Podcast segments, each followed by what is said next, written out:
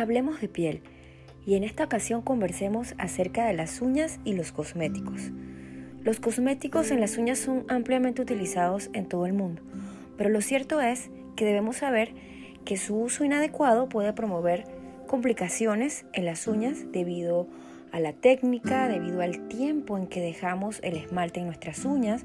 Debemos tratar de que este tiempo no pase más de cuatro días porque esto puede significar en deterioros de la placa ungueal, acumulación de microorganismos en la parte inferior de la placa ungueal y también a la hora de retirar los esmaltes, entonces como hay que utilizar taladros, acetona, dependiendo de la técnica que se te haya utilizado, de gel o acrílicas, esta remoción del material puede lastimar el lecho ungueal, la piel que está alrededor y en aquellos que son susceptibles causar dermatitis de contacto. Espero poder informarte muchísimo más. Nos vemos en la próxima.